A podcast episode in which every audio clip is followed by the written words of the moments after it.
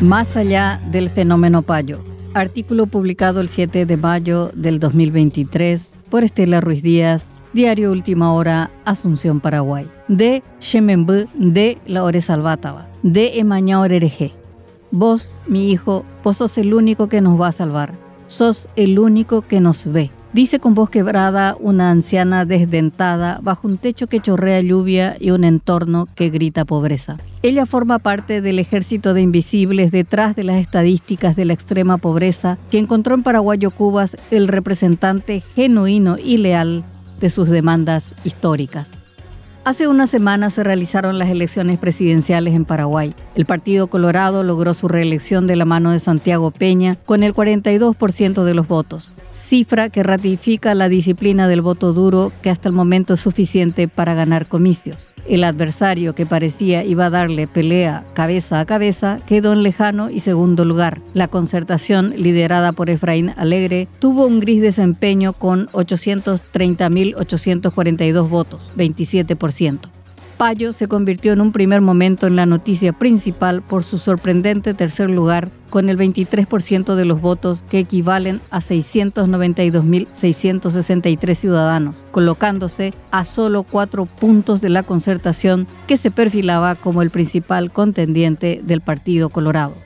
El posicionamiento de Payo generó una hecatombe en los partidos de la oposición. En el PLRA reclaman la cabeza de Alegre y la izquierda asume que hace tiempo perdieron la conexión con las bases populares y su convicción de proyecto antihegemónico. Hugo Richer admitió que el Frente Guazú abandonó su línea. Esperanza Martínez, la única sobreviviente política del Frente Guazú, evaluó que los 300.000 votos que tuvo el luguismo en el 2018 fueron a Cruzada Nacional, admitiendo que el controvertido líder conectó mejor con su propia gente. Pero a Payo no le bastó el podio. Él quiere la presidencia y va por ello a fuerza de insultos, desmanes y destrucción si fuere necesario. El 1 de mayo congregó a su comunidad virtual y encendió la chispa de la indignación al denunciar fraude. Sus seguidores de distintos puntos del país respondieron al llamado y salieron a protestar. Rodearon la justicia electoral y la crispación se apoderó del ambiente. Efraín Alegre, Euclides Acevedo y otros dirigentes de izquierda,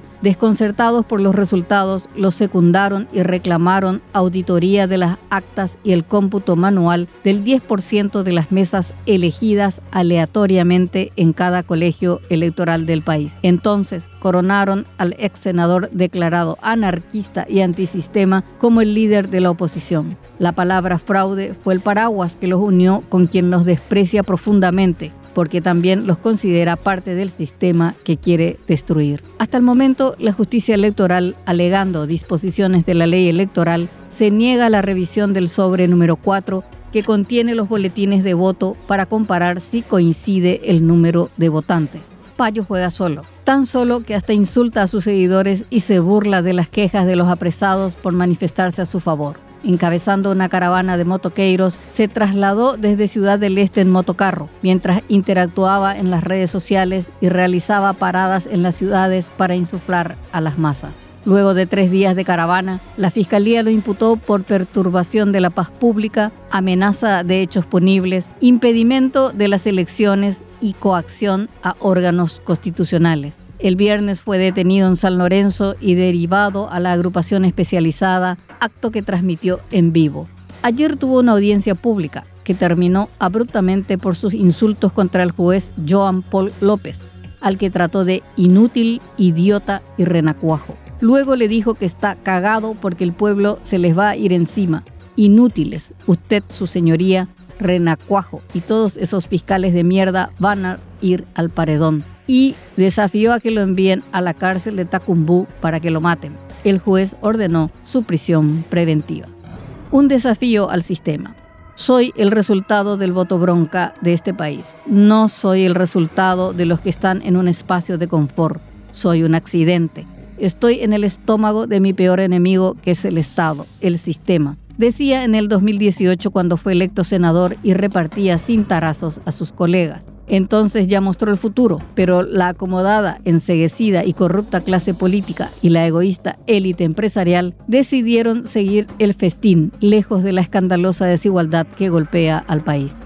Payo será una anécdota, decían entonces cuando lo sacaron del Senado. El sistema lo expulsó, volvió hecho miles. Basta con mirar unos minutos sus redes sociales para ver quiénes son sus seguidores. Son los rostros de las frías estadísticas. Es ese 5% de la población, 414 mil personas, la extrema pobreza que no tiene 7 mil guaraníes, un dólar por día para comer ese 24%, 1.800.000 personas que no llegan a 27.000 guaraníes por día para alimentos y servicios. Ellos no están en los actos partidarios, sino en los videos que se multiplican en millones en las redes sociales. Es ese ejército de jóvenes que solo encuentra el pan diario en el trabajo informal, que sufre la falta de seguridad social y la humillación del transporte público, la precariedad del sistema de salud y la pésima educación pública son los que no encuentran respuestas en las instituciones porque la democracia es una cáscara vacía que beneficia a los mismos de siempre. Por eso es absurdo que quienes manejan hace décadas el poder político y la riqueza económica ahora se espanten por un monstruo que ellos mismos crearon.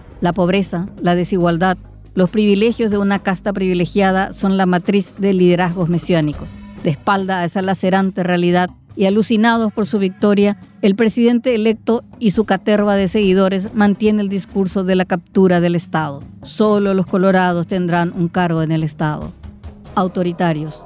La situación económico-social es el caldo de cultivo perfecto para un líder violento que proclama la dictadura como sistema de gobierno. Soluciones fáciles que suenan mágicas en los oídos de los excluidos que piden comida, pero también castigo para sus verdugos que les robaron la vida y la esperanza de sus hijos. Paraguay es un país profundamente autoritario que ve con buenos ojos este tipo de liderazgos. Es una de las razones de la permanencia del Partido Colorado en el poder. Un partido que nunca hizo mea culpa por sostener al dictador Stroessner y sus formas de gobernar. A los amigos todo, a los tibios la ley, a los opositores palo. Por ello, los que ganaron deben dejar de mirarse el ombligo y empezar a mirar más allá de sus internas, sus revanchas y sus negocios. Payo es el árbol, la desigualdad el bosque. Será demente, anarquista, fascista, violento, pero en este momento es la voz de miles de personas expulsadas del sistema a quienes hay que visibilizar y dar respuestas. Porque es tan autoritario y reduccionista creer que encarcelarlo a él y a sus seguidores apagará la chispa